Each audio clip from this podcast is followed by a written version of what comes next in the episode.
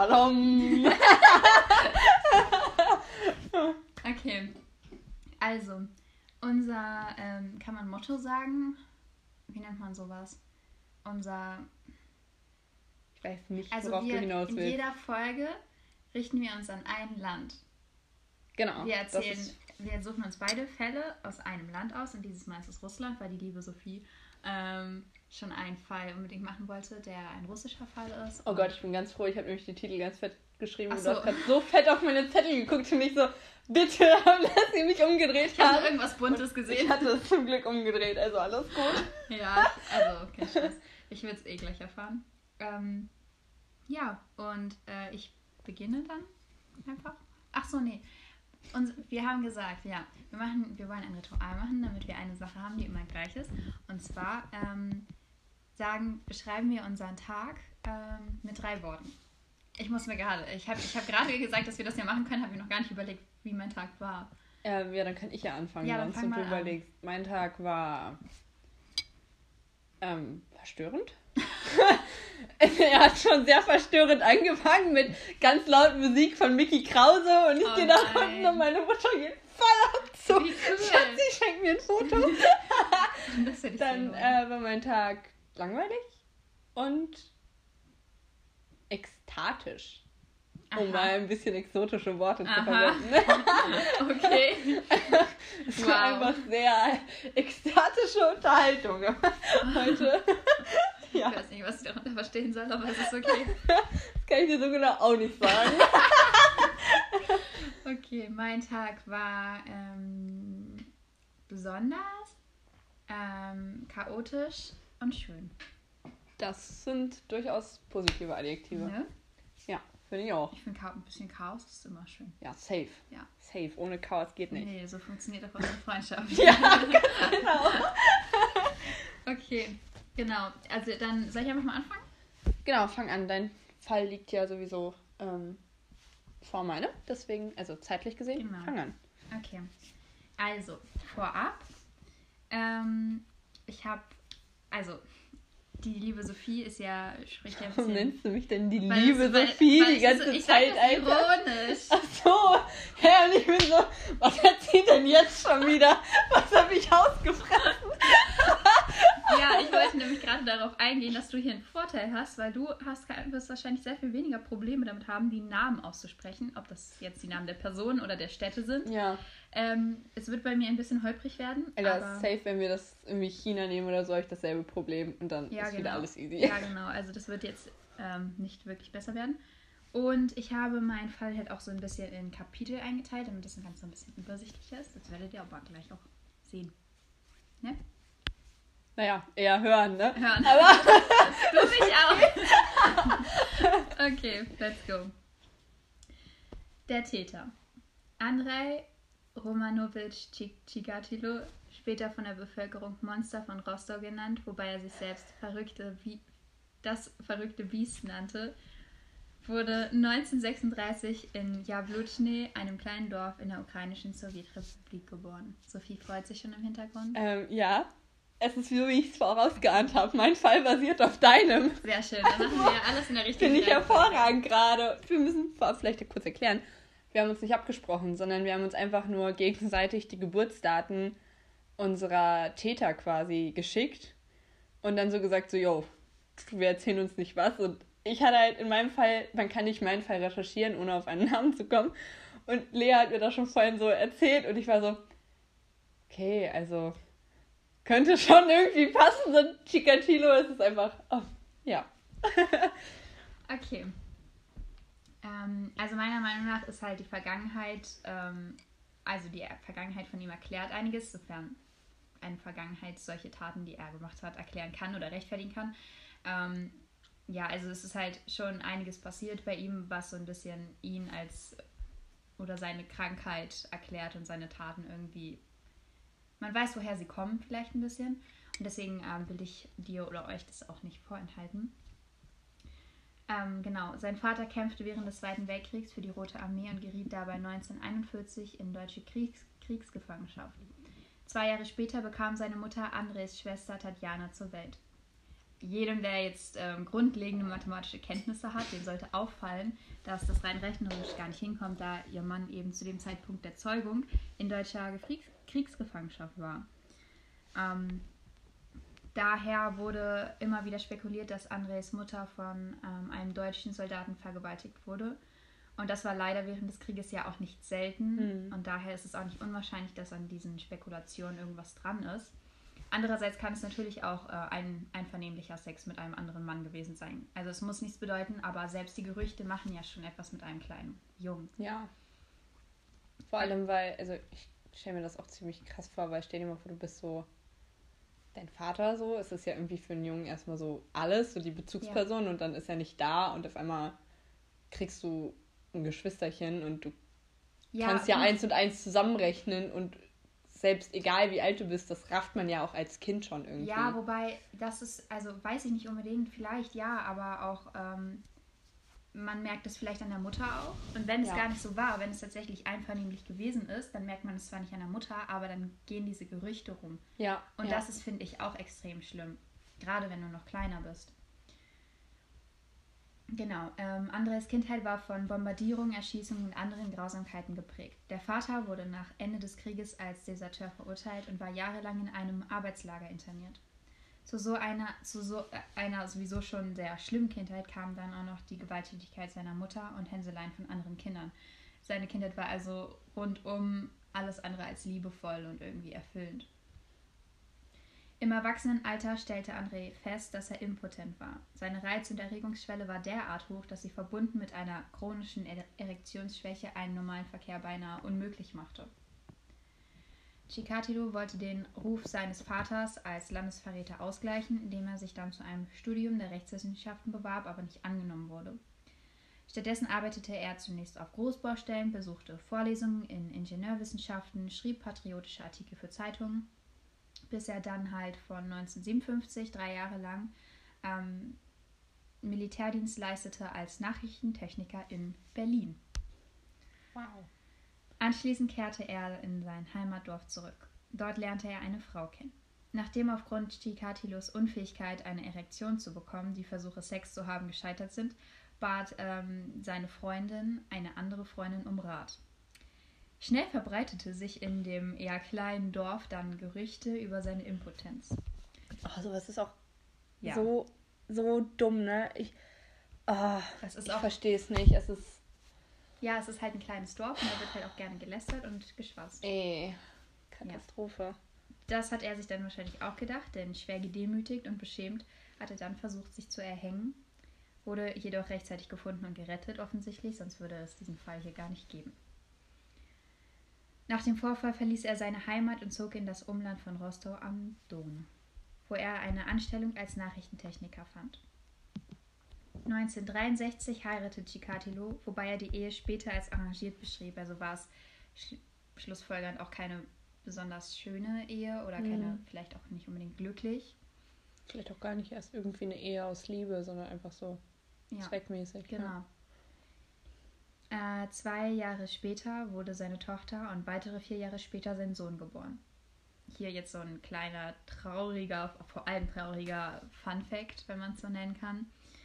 Ich habe mich das nämlich gefragt, ähm, wie er denn Vater werden konnte. Ja. Wegen seiner Hm. Impotenz. Muss ich auch gerade dran denken. Genau. Ähm, weil es ist ihm offensichtlich nicht leicht gefallen, wegen seiner Impotenz Vater zu werden. Und das hat funktioniert, indem er, also er konnte seine Frau nur schwängern, indem er erst masturbierte und sie dann manuell besamte. Oh mein Gott. Ja, Das ist schon wieder, oh das mein ist Gott. irgendwie total weird und ich irgendwie war ich so, okay, krass, das funktioniert, aber klar, das funktioniert. Ähm, und ich weiß nicht, ich habe mich das einfach gefragt und ähm, hier die Erklärung, falls es noch irgendwie interessiert, ihr wisst jetzt Aber Bescheid. ist Impotenz nicht auch, also Nee, das Bio-Freaks, deswegen frage ich jetzt gerade, ist Impotenz nicht auch immer gleich Unfruchtbarkeit? Nein, nein, nein. Das heißt einfach nur, dass du, ähm, wenn ich es richtig verstanden habe, äh, Schwierigkeiten mit einer Erektion hast. Okay. Oder ja, also vielleicht eine Erektion und sie ist dann di- direkt wieder weg oder Ja. sowieso schon schwer, eine zu bekommen oder sowas. Okay. Genau, aber das habe ich auch zuerst gedacht und ich habe dann extra nochmal nachgeschaut und dann, ja. Okay. Genau. Jetzt sind wir ein bisschen schlauer geworden. Und genau, dann begann er eben ein Studium für russische Literatur und Sprache an der Uni Rostow. Und 1970 bestand er dieses Studium auch und nahm eine Lehramtsstelle als Russisch- und Sportlehrer auf. Sportlehrer, Beigeschmack. Schön. Für seine Schüler war er keine Autoritätsperson.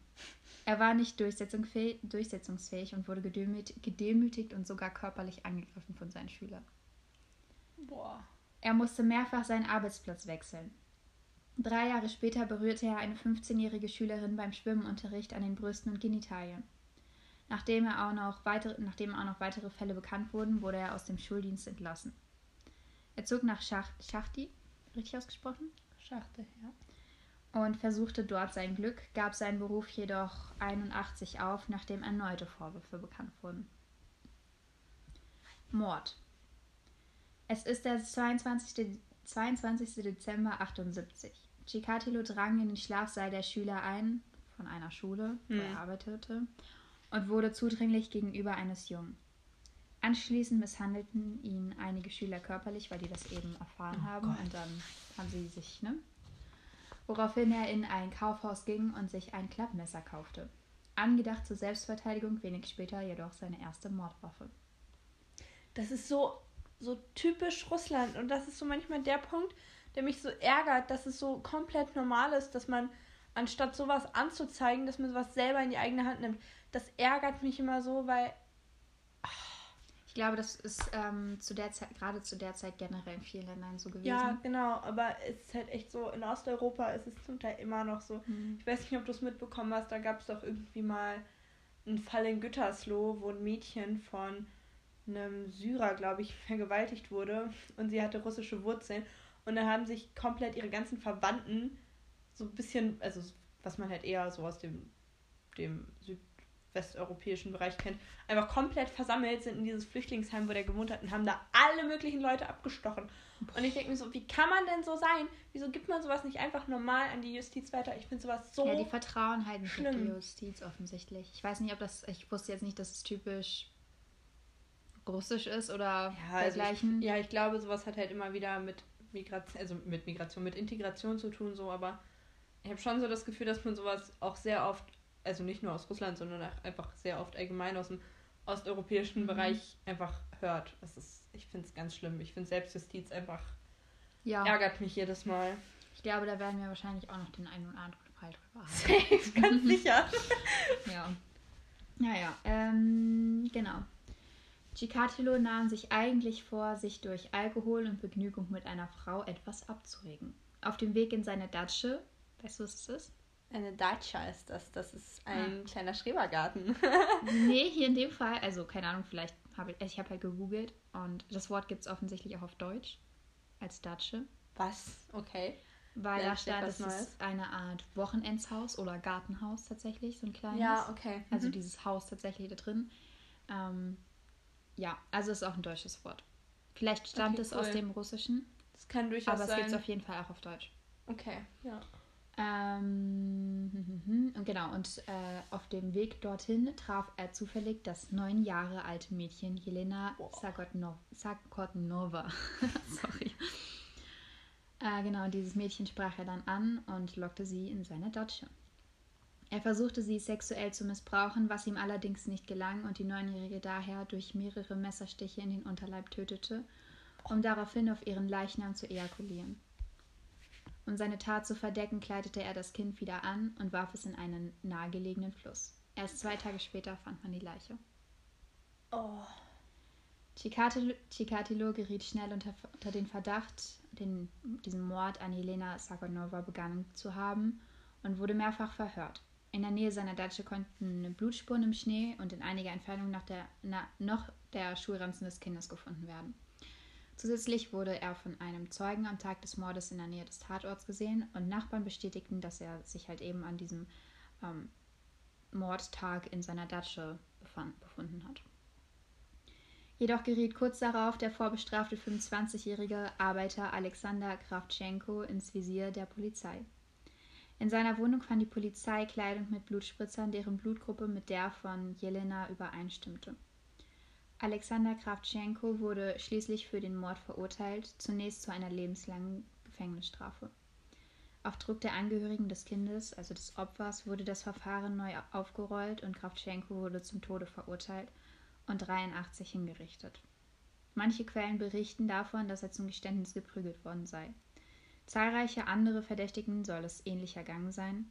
Zwang zum Geständnis durch psychischen Druck und Folter. Das ist auch nochmal ein dickes, dickes Thema. Aber hier geht es um Chikatilo.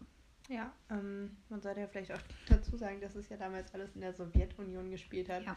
Und man aus so einem, also Sowjetunion ist halt damit leider sehr eng verbunden mit Folter ja. und all so einem Quatsch. Also ja. richtig krass. Da gibt es auch zu Stalin unfassbar viele gruselige Geschichten. Er hatte wohl irgendwie eine Insel, wo er einfach random irgendwelche Kannibalen mhm. Drauf ausgesetzt hat, mhm. um sie von der Hab Gesellschaft zu entfernen. Ich weiß nicht, wie viel da dran ist, aber. Ich finde, das es ist einfach. Oh. Ja, es ist auch noch, das ist auch noch mal ein fettes Thema. Ja. Vielleicht sollten wir so eine Folge über irgendwelche Diktatoren, die irgendwelche Boah. gruseligen Sachen gemacht ja, haben. Bitte, ey. haben wir ja leider genug Diktatoren leider in der Geschichte. Haben wir genug dafür, davon, ja. Genau. Ähm, für Chikatilo hat sich seit diesem Mord vieles geändert, denn er gab später an, dass er nach diesem Mord einen Orgasmus nur noch durch die brutale Tötung seiner Opfer erreichen oh. konnte. Er sagte später aus, dass er nach seinem ersten Mord zunächst noch versuchte, seine Triebe zu unterdrücken. Doch acht Monate später verübte er seinen zweiten Mord. Boah. Am 3. September 81 traf Chikatilo die 17-jährige Larissa Tatschenko an einer Bushaltestelle vor der Bibliothek in Rostow. Er lockte sie in ein nahegelegenes, verlassenes Waldstück und tötete sie dort. Aus der Leiche biss er Hautstücke und eine Brustwarze heraus. Sie wurde am 4. September am Ufer des Don gefunden. 82, also ein Jahr später, brach er sieben weitere Menschen auf eine ähnliche Weise um. 83 waren es bereits acht, 84 waren es 15. Boah. Und 85 zwei weitere.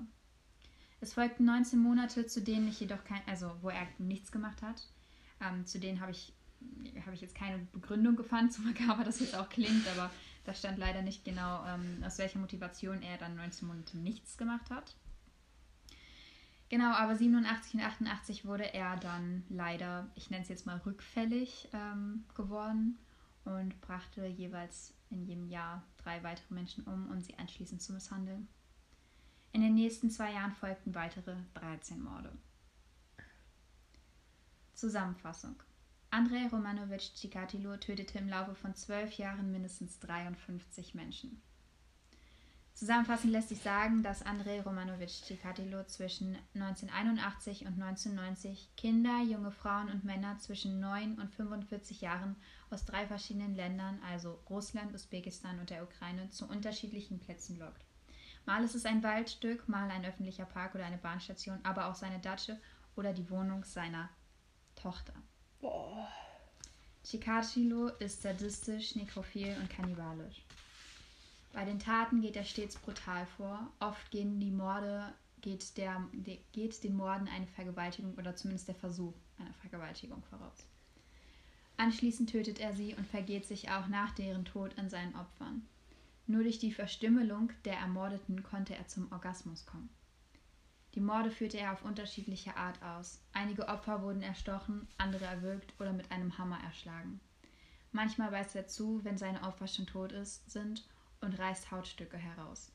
Teilweise schneidet er Genitalien oder Zungen ab, teilweise sticht er ihnen mit, dem, mit einem Messer die Augen aus. Das Menschenfleisch Fleisch isst er manchmal, auch die Geschlechtsteile. Chikatilo zerfleischt seine Opfer regelrecht mit 30 Messerstichen. Manchmal sind es sogar 50.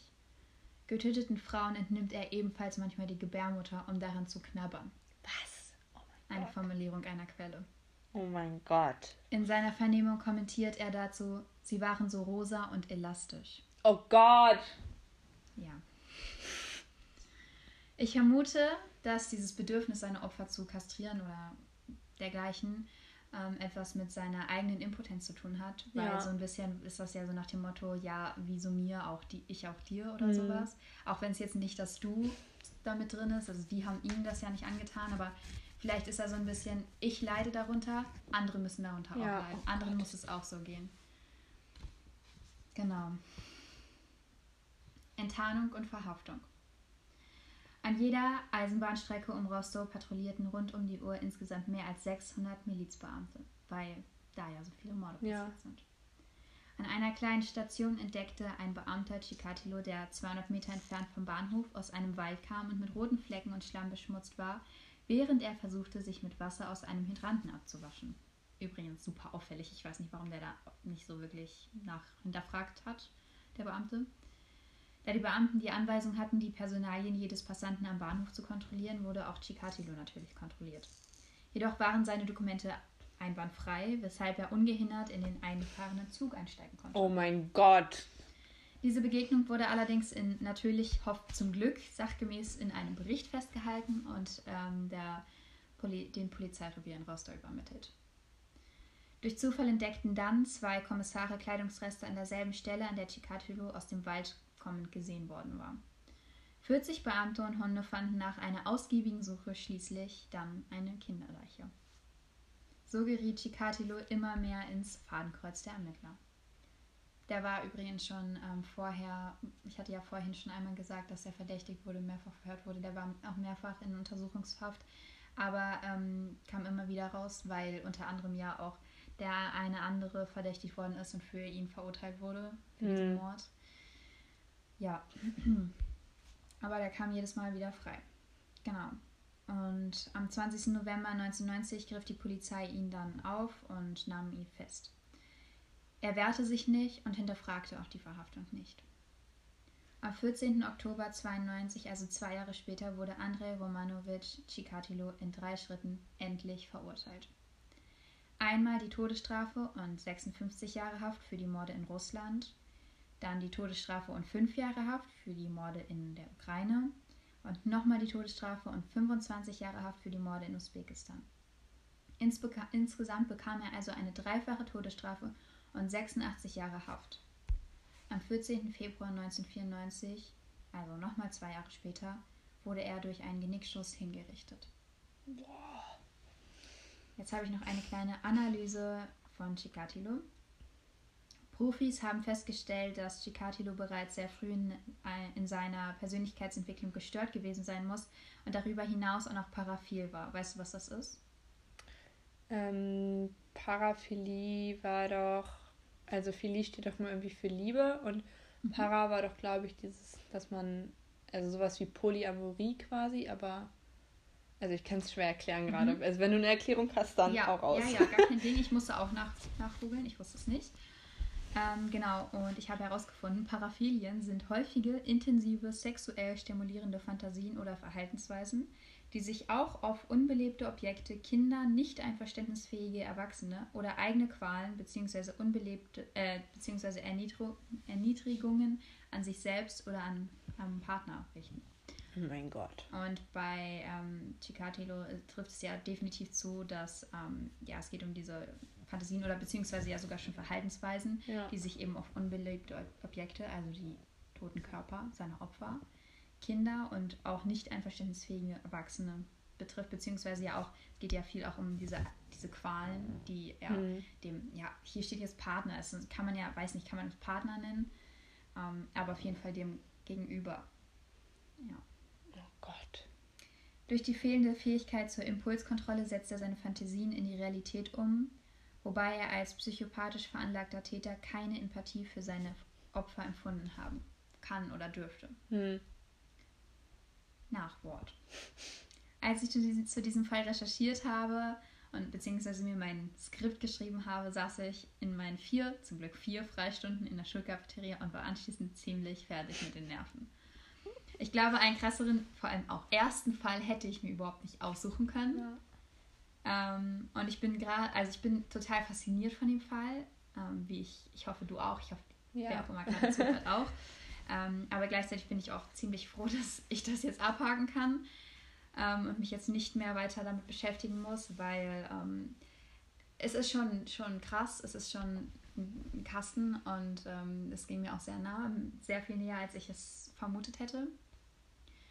Ja, und ich bin jetzt halt auch nicht besonders auf ein, also ähm, ich habe ja jetzt nicht wirklich einen Fälle oder Morde detailliert beschrieben. Mhm. Einerseits, also außer jetzt den ersten, den habe ich ein bisschen detaillierter und ein bisschen auch den zweiten ähm, beschrieben. Einerseits gab es aber auch nicht viel detaillierte ähm, Berichte. Ähm, und andererseits ist es, glaube ich, gerade in dem Fall das Große und Ganze. Das ist einfach viel drumherum und ähm, ein ordentliches Paket. Und ich hoffe, das war jetzt okay, dass ich da keinen Mord so detailliert ja. beschrieben habe. Aber dafür hatte ich jetzt auch die Zusammenfassung von seinem allgemeinen Vorgehen. Ja, und ich bin ähm, keine Worte. Ja, es ist sehr schockiert. Echt krasser Fall und ich hatte mich für meinen Fall minimal mit Chikatilo schon auseinandergesetzt und ähm, ich wusste zum Beispiel schon, dass er sich hauptsächlich an Kindern und Frauen vergangen hat und dass seine Ermordung, also dass das schon ziemlich krass war, auch mit Vergewaltigung und allem, aber zum Beispiel, dass er Kannibale, war, finde ich einfach. Ja, das ist halt einfach heftig. alles. In diesem Fall ist alles heftig. zusammen. Es, ja. geht um Vergewaltigung, um Mord, um Kannibalismus, ja. um so viele Opfer, um, um Schlampereien vom, von den Behörden, um Folter von den Behörden. Es ist einfach alles. Ja, es ist. Äh, also, wenn man wirklich diesen Fall, Fall detailliert erzählen möchte, würde man, glaube ich, einen ganzen Tag brauchen. Oh, es ist. Ähm, ja. ja, ich bin ein bisschen. Es ist ein äh, Paket. Es ist auf jeden Fall ein Paket. Das hat, man hat auf jeden Fall ein bisschen was zu knabbern. Ja, voll. Ähm, ja, ähm, du hast gerade schon Schlampigkeit der Behörden und Anzahl der Opfer angesprochen. Ich glaube, da wird dich mein Fall nochmal so richtig oh, auf die Palme oh, bringen. Oh, scheiße. So Aber so regt mich ja auch immer richtig, richtig auf. Ich ähm, muss mir kurz einen Schluck Cola nehmen. tu das. Ich habe mir nicht so schlau wie du alles in einem Skript aufgeschrieben, sondern ich habe mir einfach alles so ein bisschen durcheinander aufgeschrieben und ich suche gerade. Ähm, hier siehst du, da ist sogar noch eine zu André Ticatilo, wie wir das ah, was aufgeschrieben. Schön. Und ich hatte mir sogar kurz überlegt, ob ich meinen Fall nicht parallel zu seiner Geschichte erzähle, weil es definitiv ein paar Parallele gibt, ähm, die zumindest meinen Täter so ein bisschen erklären, aber. Mhm.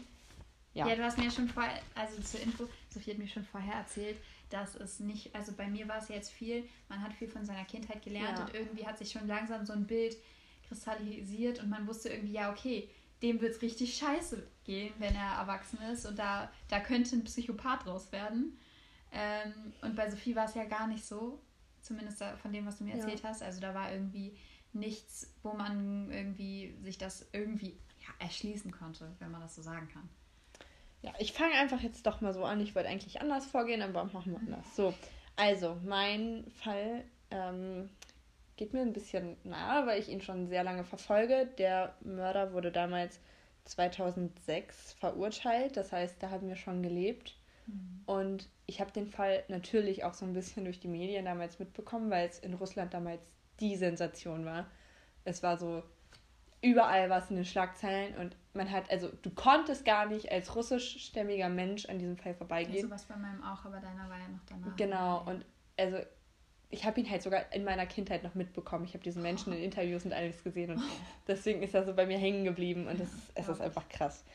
Ähm, ja, in jedem Fall, mein Täter ist bekannt als der Schachbrettmörder, beziehungsweise der Ehre vom Von dem Park. Ich habe hab eine Doku über den gesehen. Ja, okay, Boah. nice. Da weißt du ein ich bisschen was über ihn. Ich habe, ich hab, als ich das vorhin vorgelesen habe, nebenbei noch gedacht, aber den, Schach, den äh, Schachbrettmörder hätte ich ja auch irgendwie noch nehmen können. Ja, sehr gut, Alter. Zwei dumme, ein Gedanke, Mann. Das ja, ist, äh, wenn das jetzt jede Folge so läuft, Alter, 1A.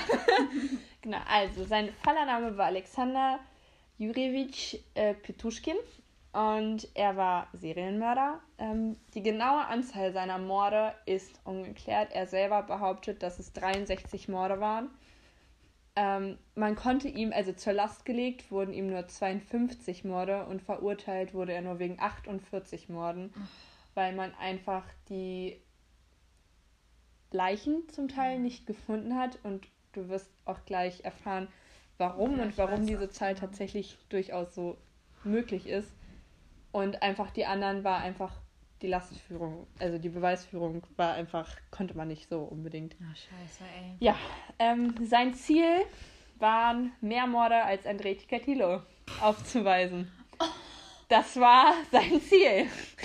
Deswegen. Also ähm, andere sagen, ja, mein Ziel ist es, mehr Karriere als die und die Person zu machen oder größer zu werden als die und die Person. Was sagt er? Ich möchte mehr Menschen umbringen Ja, als der größte ähm, Mörder, den es bisher in Genau, Russland gab. genau, ja. Ähm, also du merkst, es ist so ein bisschen Narzissmus bei ihm behaftet. Man konnte ihm das nie so richtig nachweisen und im Allgemeinen, ich habe sehr nach psychologischen Expertisen von ihm gesucht und einfach nichts gefunden, weil es einfach nicht wirklich irgendwas dazu gab. Er wurde damals psychologisch einige Wochen untersucht und man hat ihm gesagt, so ja, er ist zurechnungsfähig. Man konnte ihm aber keine psychopathischen oder sonstigen Störungen irgendwie nachlegen. Und auch so den Narzissmus. Ich habe zumindest keine Quellen gefunden, die das belegen würden, dass er irgendwie narzisstisch ist. Aber ich muss sagen, bei einigen Zitaten dachte ich mir schon so, oh mein Gott, also da wird die Narzissmusflagge auf jeden Fall bei dir ein paar Mal schwenken, glaub mir. Ähm, ja, ich fange einfach die ganze Sache mal easy an und fange mal direkt mit einem Zitat von ihm an. Über seinen ersten Mord. Gott, ich habe Angst. Ähm, jetzt muss ich kurz gucken, wo ich das hin habe. es ist wie die erste Liebe. Unvergesslich. So hat er seinen aller, allerersten Mord beschrieben. oh, ich könnte heulen. Ja. Junge. Ähm, sein erstes Mordopfer war 1992, da war er 18.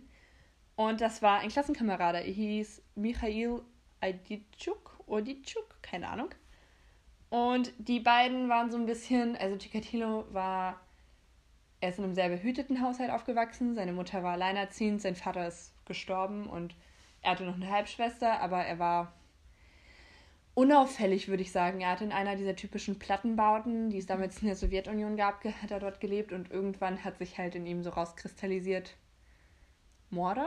Morde. Vermutlich einfach auch wegen Chikatilo, weil er vermutlich das, was ich bei ihm hatte mit meiner Kindheit, wird er bei Chikatilo gehabt haben. Er wird seine ganze Verurteilung mitbekommen haben, alles.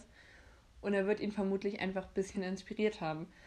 Und dann hat er mit Michael drüber geredet, dass er diese Fantasien eben hat und eigentlich gerne wen umbringen würde und hat damit bei Aditschuk erstmal komplett alle offenen Türen mit eingerannt und äh, die dachten sich zusammen so, yo, geil, lass mal Menschen töten. Ja, und weil ähm, Pituschkin so fanat in Schach war, das war so ein bisschen sein einziges Hobby, was er so ein bisschen hatte, ähm, irgendwie mit Fremden in Bitzer Park, der in der Nähe von seinem Wohnort liegt, ähm, mit denen Schach zu spielen, haben die sich halt 64 Morde für 64 Felder des Schachbretts ausgedacht. Ja, und dann wollten die sich treffen. Und dann meinte Aditschuk zu ihm aber so, nee, ähm, sorry, kann ich nicht, geht nicht. Und war dann aber dennoch so dumm, als dann äh, Pituschkin zu ihm gesagt hat, so, jo, dann lass uns aber trotzdem mal abends im Park treffen, einfach ein bisschen trinken und so. Dachte er sich so, ja, safe, bestimmt eine richtig gute Idee. Dann haben sie sich im Park getroffen und er wurde sein erstes Opfer. Er hat ihn mit einem Hammer, ich bin mir nicht sicher, ob es ein Hammer war, aber da musste ich vorhin bei deinem Fall auch ein bisschen drüber nachdenken, weil du ja auch gesagt hast, dass ähm, Das, Das auch teilweise auch ein Hammer war. ja. Genau, ja. Und ich bin mir ziemlich sicher, dass es bei äh, Petruschkin auch ein Hammer war, mit dem er seine Opfer den Ich glaube, Schädel wenn, eingeschlagen soweit hat. ich mich an diese Doku erinnern kann, die ich über ihn gesehen habe, war es ein Hammer. Ja, also. Ja, und ähm, Uff. ja, Vor allem besonders intelligent von, wie hieß er, der Freund? äh, Michail Aditschuk, ja, es ist Sehr tatsächlich, es ist, ach, ja, ich kann, es ist, ja, das waren halt so jugendliche Freunde, die haben sich halt immer in diesem Bitzer Park in Moskau getroffen und dort getrunken, wie es halt so Jugendliche manchmal machen. Aber, Ja, aber wenn dein Freund dir sagt, jo, ich will ihn umbringen. Ja, vor allem, wie kann man, also, ich meine, die hatten sich festgelegt, so, ja, an diesem Tag suchen wir uns random irgendein Opfer in diesem Park aus und bring's um. Wie kann man denn dann so dumm sein? ja, vor allem, er weiß da dieses Geheimnis ja. Ja, Und er ist dann, er könnte es theoretisch ganz einfach äh, verraten. Und dann ist ja auch klar, dass, ich war vergessen mal, der Schachbrettmörder ihn dann aussucht als erstes Opfer. Das ist doch offensichtlich. Ja, scheinbar nicht. Es ist ähm, einfach, einfach, einfach traurig. Ähm, ja. Im Allgemeinen hatte Pituschkin aber immer dasselbe Vorgehen. Er hat sich immer Leute in diesen Bitzerpark gelockt quasi. Du musst dir vorstellen, der Bitzerpark ist riesig. Der ist irgendwie drei Hektar groß oder was. Mhm. Also ähm, ich weiß jetzt nicht genau, wie groß die Einriede ist in Deutsch, nicht, äh, Hannover. Ich wollte es noch googeln, aber Durch ganz Hannover zieht die sich. ja, safe. Und drei Hektar, ich glaube, das können wir uns gar nicht so richtig Nee. vorstellen. Das ist riesig und dementsprechend halt auch ein bisschen abgelegen. Aber er ist halt so der zentrale Park und der ist halt so ein bisschen auch unter Naturschutz, habe ich gehört. Weil da wohl auch so seltene Tiere und so sind. Also, Mhm. keine Ahnung, irgendwie ein Weltwunder.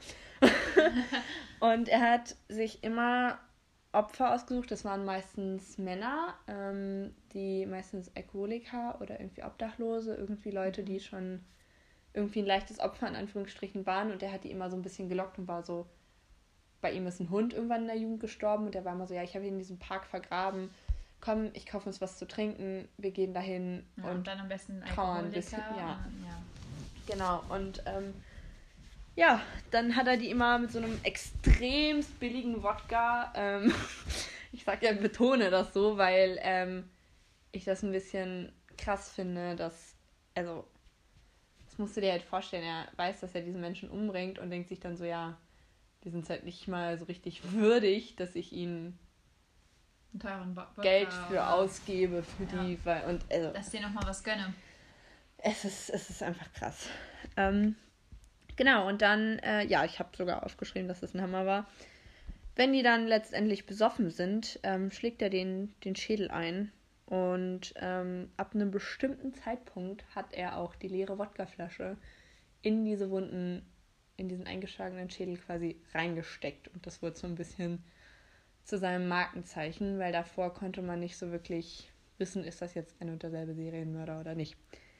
Und genau, oft hat er auch ein paar erwürgt und oder halt, die sind halt ertränkt, weil er seine Opfer in so die Kanalisation geworfen hat, wo sie, wenn sie dann halt durch den Schädel stoßen und nicht Tot waren. tot waren, ertrunken sind. Ist Kacke. Und ein Fall gab es sogar, wo er wohl wen vom Balkon gestoßen hat.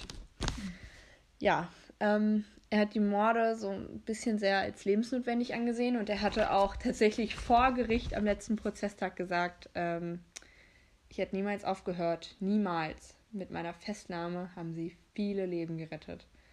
Und wenn er das schon von sich selber sagt, finde ich das schon Boah. heftig. Ähm, ja, Aber ich finde es auch krass, weil sein Ziel war es ja eigentlich 64 Morde zu machen. Warum sollte er dann noch mehr machen? Dann macht er sein ganzes Muster kaputt. Ja, vielleicht, ich weiß es nicht, vielleicht hätte Weil er dann ein zweites Schachbrett von vorne angefangen oder, so. Ja, vielleicht auch einfach, weil es zur Obsession geworden Ja, ist, so sein äh, Lebensinhalt geworden ist. Ja, es ist einfach, Krank. keine Ahnung. Ähm, ich hatte mich während ähm, der ganzen Recherche zum einen gefragt, weil er wurde ja, wie gesagt, erstmal nur für diese 43 Morde angeklagt. Und dann hat er ja vor Gericht aber gesagt, yo, ähm, ich habe viel mehr umgebracht. Und dann hat er den auch so bewusst die elf Leichen gebracht. Und der Richter hat einfach die anderen elf irgendwie komplett außer Acht gelassen. Das ist ein bisschen die Justiz da. Fand ich ein bisschen krass. Und ich hatte mich auch sehr gefragt, warum er sich genau solche Opfer aussucht. Weil normalerweise ist es ja irgendwie so, dass wenn man jemanden umbringt zum Beispiel, dass ja meistens irgendwie man diese Person kennt oder so oder irgendwie eine Verbindung zu ihnen hat. Und bei ihm war das so, ähm, das hatte ich in irgendeiner Quelle gelesen, dass er sich genau solche kaputten Menschen in Anführungsstrichen ausgesucht hat, weil er vermutet hat, dass diese Menschen niemand vermissen wird.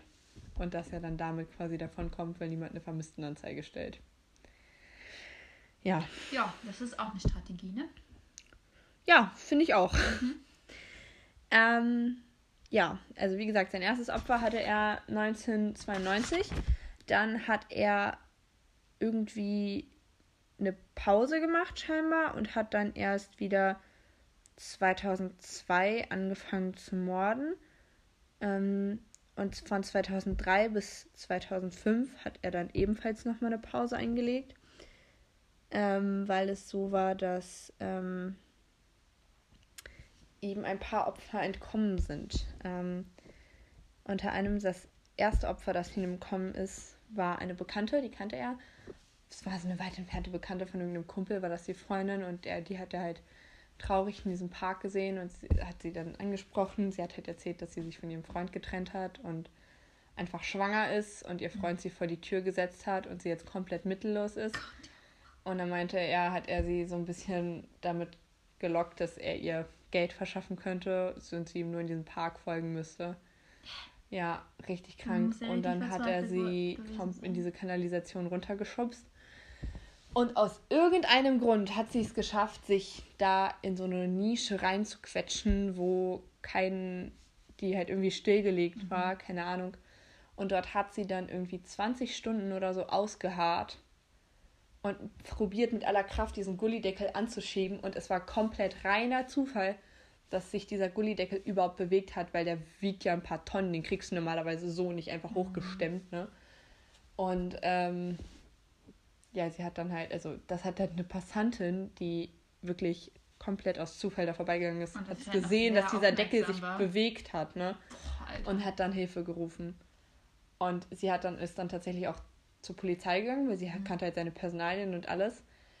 Und jetzt kommt der Punkt, wo ich mir das erste Mal dachte, was läuft bitte in diesem Rechtssystem falsch? Sie ist hin und hat dann gesagt, so und so, ähm, ich wurde gerade versucht, von einem Mann umgebracht, umgebracht zu, werden. zu werden, so. Und hat denen den Namen gegeben. Die meinten, die Justizmänner so, ja, geben Sie uns doch erstmal Ihre Papiere, wir nehmen erstmal Ihre Personalien auf. Und in Russland ist es wohl so, dass wenn du in Moskau lebst, du einen Pass brauchst, der sagt, dass du überhaupt in Moskau leben darfst. In Moskau. Ja, genau. Ein bisschen kompliziert, frag mich nicht warum. Zum, ich weiß nicht, ob es so immer noch so ist, aber damals war es auf jeden Fall so. Und sie hatte diese Aufenthaltserlaubnis für Moskau quasi nicht. Nein. Ja, und dann hat die Justiz gesagt, ja, dann äh, machen wir das, das so. Machen. Sie vergessen einfach, dass sie versucht wurden, um, umgebracht zu werden. Und wir vergessen dafür, dass sie keine Papiere haben. Oh. Ja. Genau so war's. Aber davon hat doch keiner was. Außer, dass sie vielleicht keine Außer, Anzeige dass die hat. Behörden kein Papierkram haben. Anders oh. kann ich es mir nicht erklären. Ja. Oh mein Gott. Ja, und dann hat er einmal einen 13-jährigen Jungen ähm, probiert umzubringen, der, den er auf irgendeiner Station aufgegabelt hat. Also es gab so eine Bahnstation in der Nähe von diesem Park und der, die war direkt auf seinem Arbeitsweg. Und dort hat er sich irgendwie immer so seine Opfer mit rausgesucht und da war halt dieser 13-jährige Junge und der war halt so ein bisschen, ich will nicht sagen homeless, aber seine Eltern haben sich nicht wirklich für ihn interessiert und er ist da immer so ein bisschen rumgeschlindert und dann war er so, jo, lass uns einfach zusammen trinken und ein bisschen unser Leben genießen und so und er hat dann so ein bisschen probiert, sich ihm anzunähern, weil es war ihm wichtig, dass er diese Nähe irgendwie zu seinen Opfern hat. Mhm. Ja, und dann hat er ihm auch seinen Schädel eingeschlagen und wollte ihn diesen Schacht runterwerfen. Und dieser Junge, auch komplett Zufall, dass er überlebt hat, er hatte irgendwie einen Gürtel an seiner Jacke. Und dieser Gürtel ist einfach irgendwie hängen geblieben. Und anstatt runter in diesen Schacht zu fallen, ist er dann, hing er dann, da. Hing er dann da quasi an so einer Leiter. Und dann, als er zu Bewusstsein kam, ist er über irgendeine andere offene Luke dieses, in diesem ganzen System rausgeklettert. Der arme Junge. Ja, das muss man sich mal vorstellen. Der war 13, der ist doch jetzt für sein Leben geschädigt dadurch. Ja, definitiv. Ja, und dann hat er Chikatilo ein paar Tage später an der Bahnstation gesehen. Also er ist dann halt wieder zur Polizei und die Polizei war halt wieder so von wegen, ja, 13-jähriger Junge, was sollen wir dem jetzt glauben? Mhm. Hirngespinste, auch noch aus schlechtem Elternhaus so, haben nichts gemacht und dann ah. hat, ja, dann hat er ihn an der Bahnstation gesehen und ist wieder zum Polizisten, war so, das ist der Mann, der hat probiert, mich umzubringen. Und die Polizisten waren einfach so, ja, du bist halt ein 13-jähriger Junge, das kannst du dir jetzt auch ausdenken, so nach dem Motto. Ja, und dann ist er ein weiteres Mal davon gekommen. Und diese Pause von 2003 bis 2005 ähm, ist vermutlich jetzt dem geschuldet, dass dieser Junge ihn erkannt hat. Ähm, und dann die Polizei halt nicht eingegriffen hat, aber dass er halt gemerkt hat, so, yo, jetzt wird es langsam gefährlich. Mhm. Einen ähnlichen Fall gab es wohl auch mit einem Mann, der auch seinen Angriff überlebt hat und der ihn auch erkannt hat wo die Polizei ebenfalls nicht eingegriffen hat. Dazu habe ich irgendwie weniger Quellen gefunden, muss ich sagen. Ähm, deswegen kann ich dazu jetzt gar nicht so unbedingt viel erzählen, aber einfach krass, ne? Und nach 2005 hat er dann sichergestellt, dass seine Opfer auch wirklich tot sind, bevor er sie entsorgt hat, in Anführungsstrichen. Ja, kann man ja schon so nennen, ne? Ja, ähm, Heilige Scheiße, kann ich ja nur sagen. ja, es ist heilige Scheiße. Man kann es man kann's nicht anders sagen. Ähm, Kann man auch höllische Scheiße sagen? Ich glaube, das passt besser in dem. das stimmt wohl. Sein aller, allerletztes Opfer hat er im Jahr 2006 umgebracht. Das war eine Arbeitskollegin von ihm. Er hat in so einem Supermarkt als Hilfsarbeiter gearbeitet, äh, ausgeholfen quasi. Er war sehr, sehr schlecht gebildet und hat auch nicht irgendwie wirklich probiert, was aus seiner Bildung zu machen. Er hat halt probiert, sich so weiterzubilden, wie es halt für seine Morde wichtig war. Es gab so ein ganz weirdes Buch, das Ewigkeiten ein Bestseller war damals zu dieser Zeit, wo es darum ging, wie man sich halt Freunde macht, damit er halt die Sympathien seiner Opfer bekommt. Ähm, sowas hat er halt gelesen, das wurde so ein bisschen zu seiner Bibel, in Anführungsstrichen. Also er hat immer versucht, nach so einem bestimmten Algorithmus quasi weiterzugehen. Und diese Arbeitskollegin hatte halt im Vorhinein dann schon gewusst, dass es dort in diesem Bitzerpark dazu kam, dass diese Opfer dort aufgefunden wurden. Und sie hat halt, weil sie zwar wusste, okay, sie ist jetzt mit einem Arbeitskollegen unterwegs, aber trotzdem hat sie ihrem Sohn seine Handynummer gegeben und gesagt, yo, wenn ich einfach nicht wieder da bin morgen oder so, ruft er an. Oder probier das zu klären. So, ne? Und dadurch ist er aufgeflogen. Oh mein Gott. Und also das muss man sich mal vorstellen. Das ist so krass, dass einfach erst die Mutter, eine, eine Mutter verschwinden muss mit einem Sohn, der jugendlich ist, das nach knapp zehn Jahren eine Mordserie von laut seiner Aussage 63 Menschen aufhört. Was äh, ich Der hat ja in noch kürzerer, Ah. kürzester Zeit einfach so viel mehr Menschen umgebracht als der Fall von mir, ne? ja, es ist Es ist so ähm, krank, wie kann etwas so lange. Also ich meine, ich, ich mache so einen Job nicht und ich bin auch froh darüber und ich habe keine Ahnung davon und ich glaube auch echt, dass es super schwer ist, so einen Mörder zu finden. Aber es kann doch nicht sein. ja, es war Vor halt allem, weil er so oft ja auch schon verdächtigt wurde. na klar, es ist Das muss ihm doch zumindest irgendwo vermerkt werden. es ist einfach Selbst wenn es nicht zur Anzeige gebracht wird. Ja, oh mein Gott. genau. Auch wenn das falsch ist, es nicht mehr zur Anzeige gebracht wird. Es muss sich doch irgendwo vermerkt werden. Ja, es ist einfach, es ist einfach lost, vor allem weil die Justiz halt einfach bewusst einfach inkompetent war in seinem Fall. Man hätte ihn früher Ja, fangen können. die Polizisten, die da irgendwie mit in Kontakt geraten sind. Ja, ganz genau. Oh, naja. In jedem Fall, weshalb das mit der Wodkaflasche dann anfing, ist es so, dass ähnlich zu deinem Fall ein Nachahmer festgenommen wurde, der einfach probiert hat, dann einfach auch wohl wen umgebracht hat und die Polizei dachte dann, ja, das ist der Irre vom Bitzerpark und ähm, haben ihn dann festgenommen und er, das hat ihn wohl so ein bisschen in Rage gebracht, ich weiß es nicht. In jedem Fall wollte er dann unbedingt beweisen, dass er der Mörder ist und hat dann seine Arbeitskollegin Marina Moskaleva, so hieß sie, probiert umzubringen. Und dann fing auch dieses Ganze mit den Wodkaflaschen an. Also jetzt noch eine andere Arbeitskollegin. Nee, nee, das ist dieselbe Ach so, okay. Arbeitskollegin. Okay.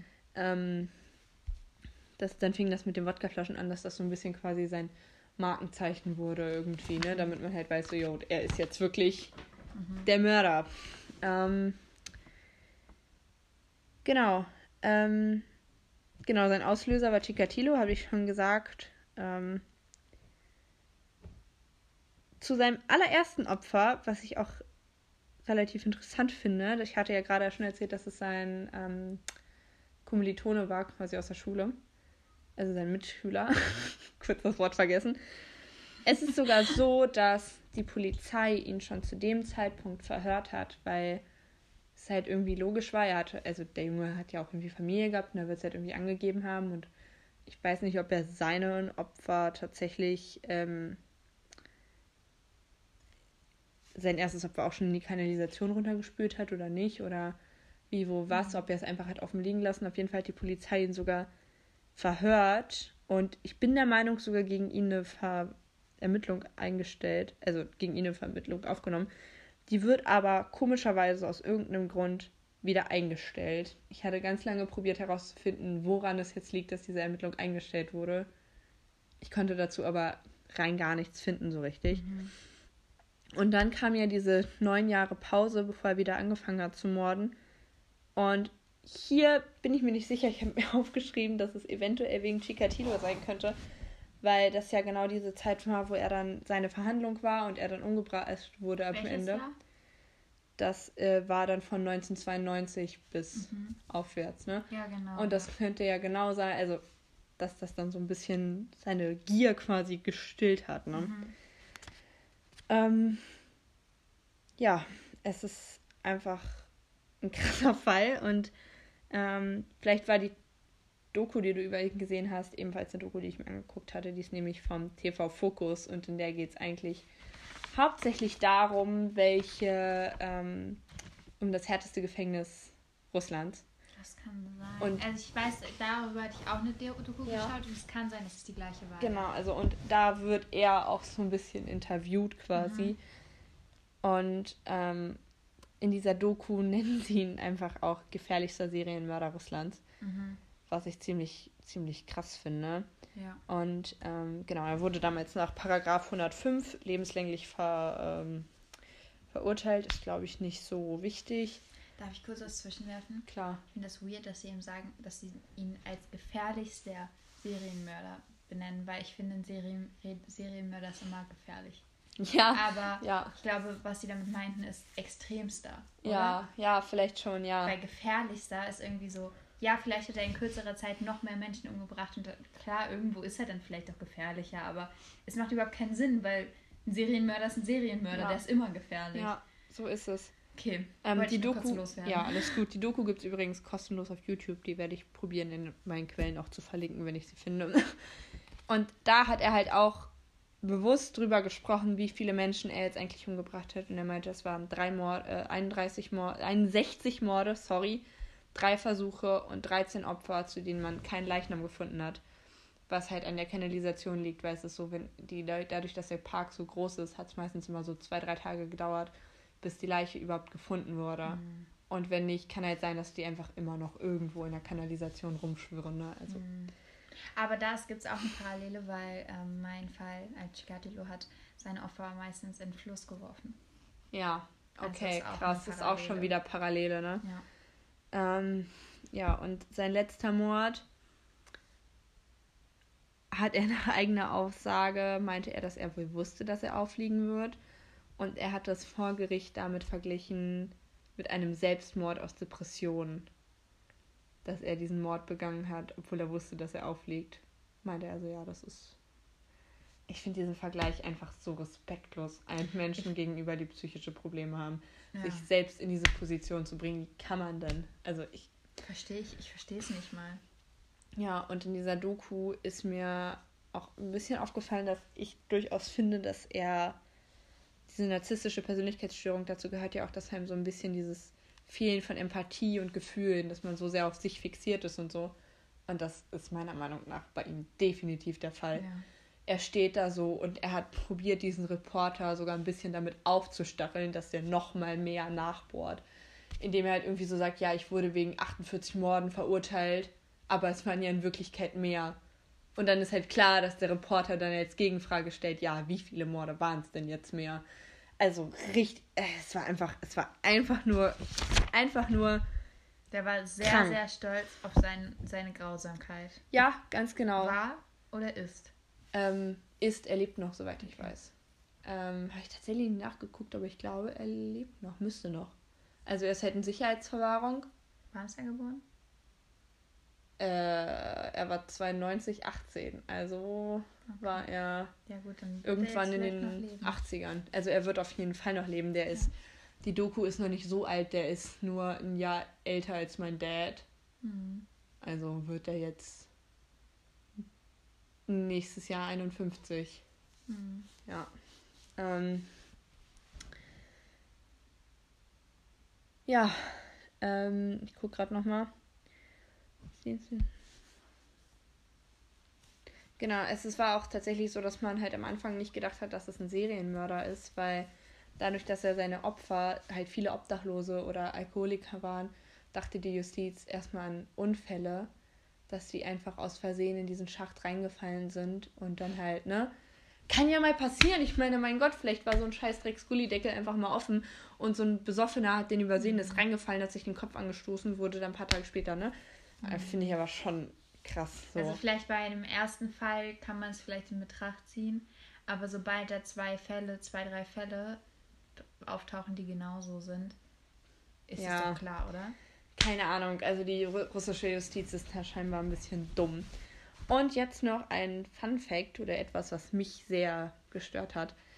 Ähm, er hat mit seiner Mutter immer eine bestimmte Seifenoper geguckt, so ein richtig ekliges, kritisches, ähm, historisches Liebesdrama, so richtig mm. typisch, weiß ich nicht, so mm. ganz, ganz schlimm, so in die Richtung von, ähm, ja, weiß nicht, habe ich jetzt noch nicht mal einen Vergleich zu, weil es einfach, also es ist einfach unvergleichlich. Es ist irgendwie eine Baronesse auf der Suche nach Liebe auf irgendeinem italienischen Hof. Also okay.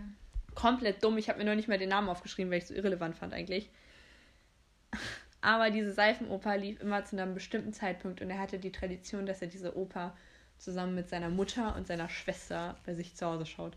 Das heißt, wenn er wen umgebracht hat, hat er immer probiert, das drumherum zu tarnen und war dann zum Beispiel so, ja, er guckt auf die Uhr, sieht, okay, was weiß ich, in einer halben Stunde geht die Oper und hat sich dann einfach beeilt mit seinen Morden, um dann noch pünktlich nach Hause zu kommen, zu duschen und sich mit seiner Mutter aufs Sofa zu setzen und diese Seifenoper zu schauen. Und es gab wohl tatsächlich sogar Situationen, wo er nach Hause gekommen ist, einfach nur schnell das Blut von seinen Opfern abgewischt hat und sich dann mit seiner Mutter aufs Sofa gesetzt hat.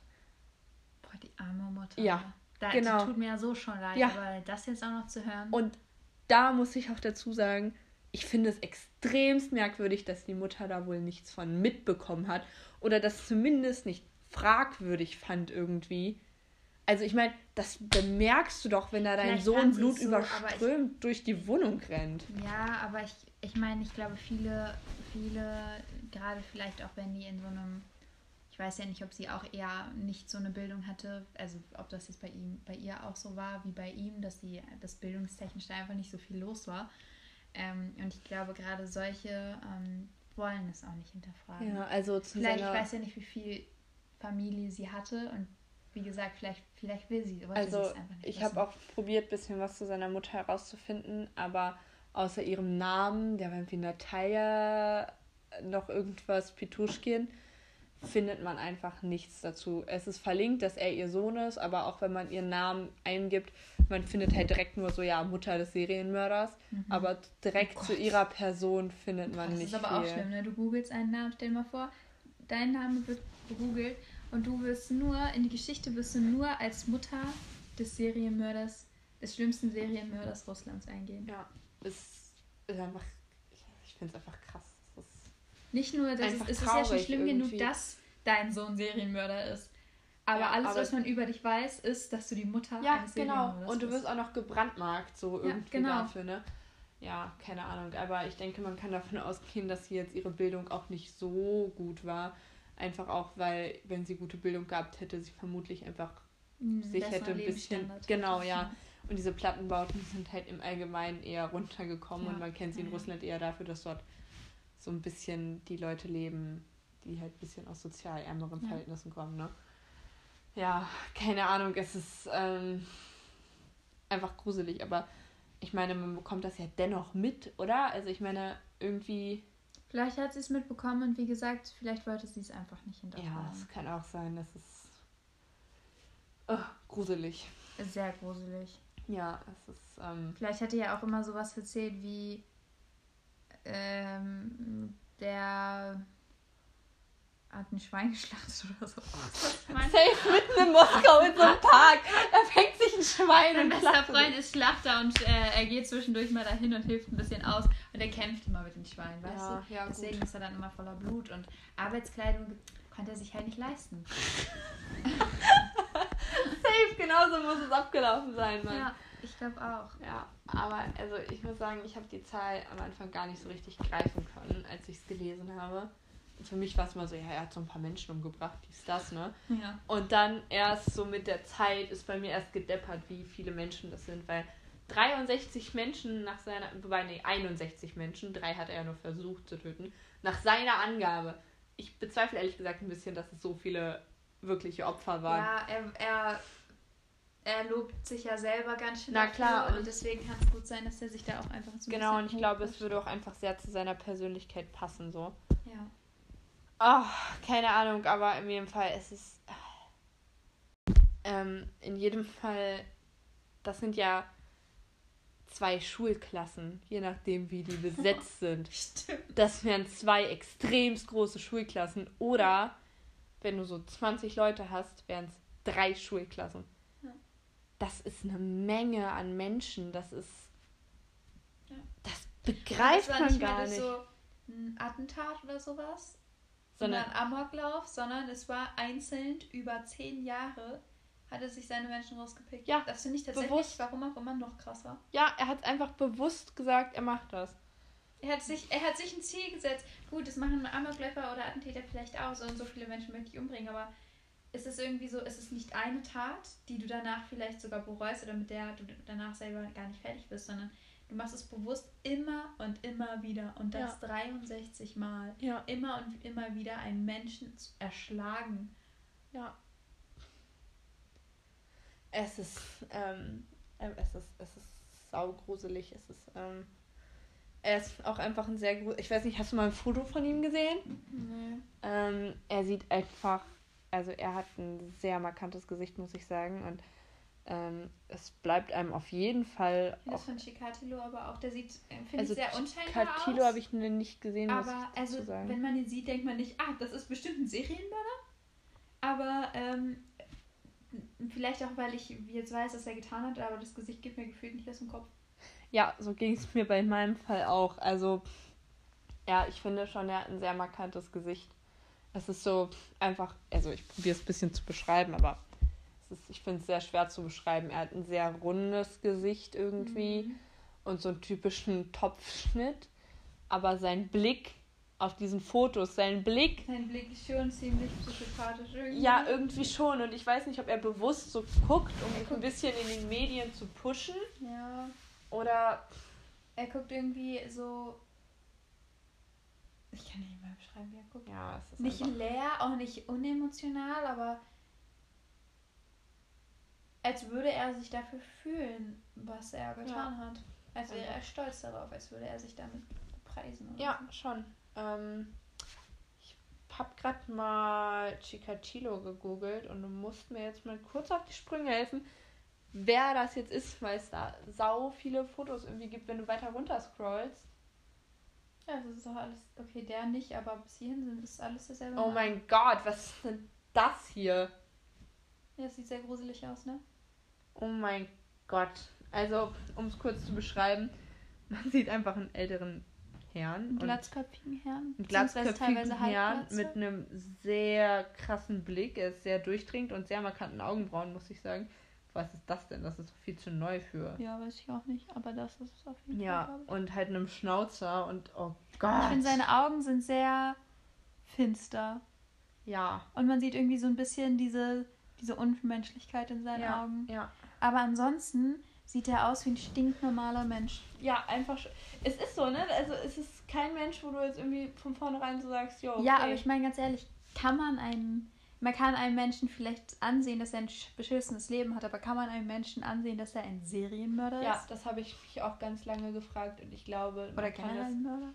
ich, ich weiß es nicht. Und Vielleicht, ich glaube, wenn, wenn dieser Mensch seine Taten bereut oder es ihm schlecht damit geht, dann kann man vielleicht sehen, ja, der Mensch hat irgendetwas gemacht, mit dem es ihm sehr, sehr schlecht geht. Aber man kann niemals sehen, wenn jemand ein Serienmörder ist, der offensichtlich Freude daran hat. Ja, ich würde auch sagen, dass man es einem Menschen nicht so ansehen kann. Ich glaube auch, wenn wir aus erfahren, also oder wenn ich erfahre, dass aus meinem Umfeld irgendwer ein Mörder ist, so klar, ich wäre erstmal geschockt. Aber ich glaube, im zweiten Moment würde es mich gar nicht so überraschen, weil die Wahrscheinlichkeit dafür existiert. Und ähm, Kommt drauf an, was für ein Mensch das ist. Ne? ja, schon, aber ich Die weiß Menschen, mit denen ich befreundet Also ich glaub- bin, denen würde ich sowas niemals zutrauen. Doch, ich glaube, jeder Mensch ist zu einem Mord fähig und es ist einfach nur eine Frage der Sozialisation. Ja, aber meine Freunde sind so sozialisiert, dass ich denen das nicht zutrauen würde.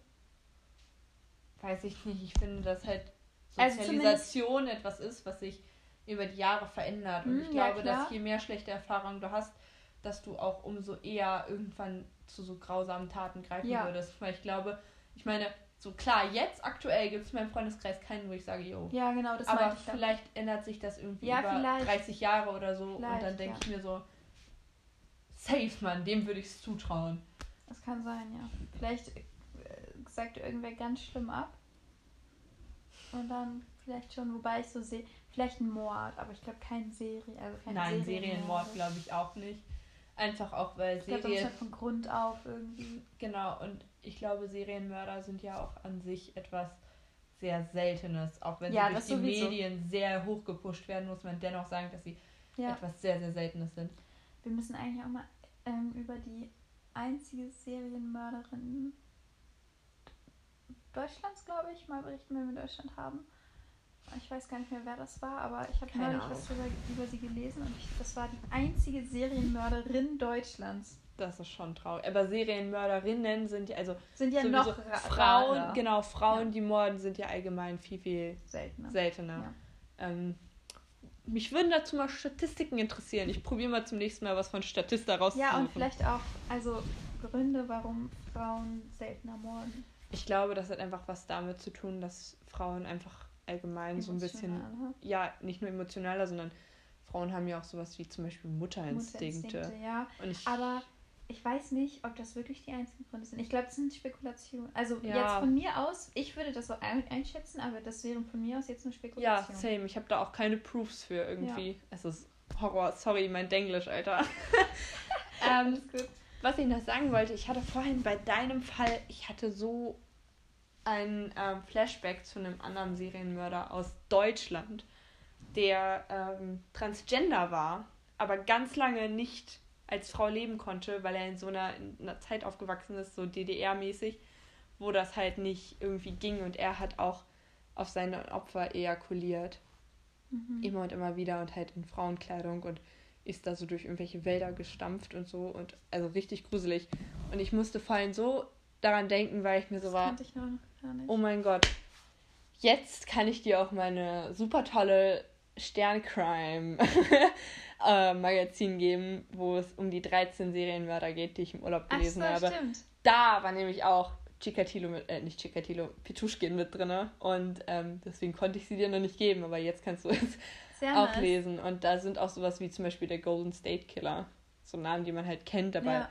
ich wusste zum Beispiel davor gar nicht so richtig, was über ihn. Also ich glaube, wenn ich Ich jetzt kenne so. den Namen, aber ich weiß auch nicht so. Ja, same. Ich glaube, wenn ich jetzt drüber nachdenken müsste, wüsste ich, glaube ich, noch so grob was. Mhm. Aber keine Ahnung. Und das geht halt auch so ein bisschen all around the world. Und Sehr nice. ja. Nice. Schön. Schön. Heftig, ich bin mega fertig. Ja, ich bin auch irgendwie fertig mit den Nerven. Und ich würde eigentlich an sich sagen, dass ich, was das angeht, so ein sehr resilienter Mensch bin. Dass ich sehr gut mit sowas zurechtkomme. Hätte Und ich auch mal gedacht und dann hatte ich meinen Fall. Also, ähm, ich hatte noch nicht, also ich weiß nicht, so klar, mir geht sowas schon nah, aber ich weiß es nicht, es ist so ein bisschen. Du kannst das distanziert betrachten. Ja, genau, ich, ich weiß auch nicht, warum mir das so leicht fällt, aber mir geht da zum Beispiel Videos, so die man manchmal auf Instagram hat, wo so, die posten so ganz oft irgendwie Leute, wenn es darum geht, so um Tierschutz oder so, wo dann gezeigt wird, wie Ja. irgendwie Tiere irgendwie Ja. misshandelt werden oder so. Sowas geht mir richtig nah, da bin ich mal kurz vorm Ja. Abbruch. Aber sowas, so Ja. obwohl es irgendwie was, was ist, was, das ist halt ein Menschenleben, so, weißt du, es ist so krass. Ja, Und aber weißt du warum? ich nicht so glaube, dass mir das trotzdem sehr nahe geht. Ich weiß nicht, ob das bei dir auch so ist, aber als du das erzählt hast, habe ich alles vor meinem Auge gesehen. Ich habe genau gesehen, wie, also wie ich mir die Person vorstelle und wie, die, wie das passiert, was du gerade in dem Moment Ja. sagst. Also ich muss sagen, ich habe mir deinen Serienmörder ein bisschen anders vorgestellt, weil für mich war so, ich wusste ja, dass er 1936 geboren ist und für mich war noch wirklich so ein typischer, so ein, so ein Herr im Anzug mit so einem Hut, so, der Echt? durch die Wälder streift und sich dann seine Opfer sucht. Und ich bin Nee. komplett, ich krieg gerade diese Bilder, das, was ich von ihm gesehen habe und aus meinem Kopf, ich krieg die gerade nicht zusammen. Verrückter, kranker Opi. Ja, irgendwie schon, ne? Ja. Er Sehr sieht einfach, hager ja, irgendwie. einfach gruselig. Ja, genau, er sieht einfach gruselig aus. Ja. So wie du dir einen gruseligen Sportlehrer vorstellst, der da irgendwelche Mädchen begutachtet. Genau so. Findest du? Ja, voll. So ein gruseliger alter Sportlehrer. Genau so stelle ich mir den vor. ähm, ich fand, was ich bei deinem Fall auch noch so bemerkenswert fand, ist, dass er probiert hat, seine Opfer zu vergewaltigen, obwohl er impotent war. Also, ja. das ist halt diese Vorstellung, was ihm das für einen Kick gegeben haben muss. Dass er sich so dachte, ja, ja trotzdem, die vergewaltige ich jetzt, finde ich einfach genau, krass. Genau, aber trotzdem hat es teilweise nicht funktioniert. Dann hat er seine Opfer halt teilweise auch, auch, aus, auch aus Frustration oder Wut umgebracht. Weil er war so, äh, das funktioniert nicht. Und das hat ihm dann einen Kick gegeben. Mm, weißt du, ob er seine Opfer hat unnötig leiden lassen oder ob er sie zuerst umgebracht hat und dann? Also ähm, aus meinen Quellen stand immer nur etwas davon, dass er, er auch entweder vorher vergewaltigt hat oder versucht zu ja. vergewaltigen. Das war halt auf jeden Fall schon eine Qual. Ne? Ja. Ähm, aber soweit ich weiß, hat er bevor, also irgendwie, es war keine andere Folter irgendwie im Spiel. Also der hat die danach umgebracht und dann erst irgendwie Genitalien oder sowas abgeschnitten. Okay, immerhin. Ja, also, ja. Also, genug, ja, es macht es nicht besser, aber so, ich ja. glaube, es gibt nichts Schlimmeres, als so Frankenstein-Flashbacks zu ja, haben. True, true. Wie da einfach irgendwer an dir rumschnippelt oder so. Also ja. ganz, ganz gruselig. Ja, also, ähm, zumindest habe ich jetzt nichts anderes gelesen. Sagen wir so. Ja, ich okay. habe mich da durch die Quellen durchgesucht und ähm, ja. Same. Wie viele Quellen hast du gesichtet? Äh, ich glaube, ich habe fünf oder sechs. Ja, war bei mir auch so in den Dreh. Ja. Ich, also ich habe wirklich, also ich habe mir ja auch vorher noch einen Podcast angehört dazu, den ich nicht komplett fertig gehört habe. Ich habe mich, das Ende hatte ich dann selber schon so gut recherchiert, dass ich gesagt hatte, will ich nicht. Von Weird Crimes. Weird Crimes. von Weird Crimes. Ähm, und die hat den Fall irgendwie so ganz anders aufgerollt und weiß ich nicht, war nicht so. Ja, ich muss mir auch noch überlegen, wie ich das die nächsten Male machen will, weil eigentlich wollte ich es so anfassen, dass ich ein, dass ich einen Fall erzähle und dann etwas über den Täter. Also ja. wie sich etwas abspielt und dann ähm, halt, oder vielleicht aus der Perspektive eines Ermittlers oder sowas. Ähm, aber das war bei dem jetzt ein bisschen schwierig, weil da einfach so viel Vorgeschichte war. Deswegen habe ich es halt echt chronologisch gemacht. Mal gucken, vielleicht kriege ich das nächste Mal ja, hin. Ich finde es so ein bisschen, ein bisschen langweiliger so auch, aber. Ja, ich hatte mir tatsächlich auch überlegt, dass ich halt die meine Story überall aus der Sicht von Marina Moskoleva, also seinem letzten Opfer erzähle. Mhm. Also quasi dann erzähle, was mit ihr war und dann halt, wie es weiterging. Aber hm, dann dachte ich so, ist irgendwie auch weird, wenn ich es nicht chronologisch mache. Wir werden sehen, wie es die nächsten ja. Male wird. Genau. Vielleicht wird es auch ein bisschen chaotisch, aber so sind wir. Ja, halt. ich wollte gerade sagen, chaotisch unseren, sind typisch ähm, wir. Unseren Namen, wir, wir haben einen Namen uns gerade ausgesucht, vielleicht ändern wir ihn nochmal schauen. Wir könnten ihn aber auch Chaos Crime nennen oder sowas, Chaos and Crime. Oh Gott, ja. Wäre auch ja. Und das Bild wird auch noch geändert. Ja. Müssen wir nur mal gucken, dass wir vernünftig ein Foto. Ich habe schon ein paar Ideen. So ja, in die Richtung Harley Queen. Idee, ja, hast du mir auch schon. Mal gucken. Hätte ich, hätte ich schon Bock drauf, ja, muss ich sagen. Mal gucken. Ja.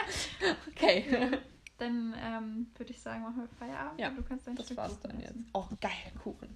Und Pizza habe ich auch noch. Yay!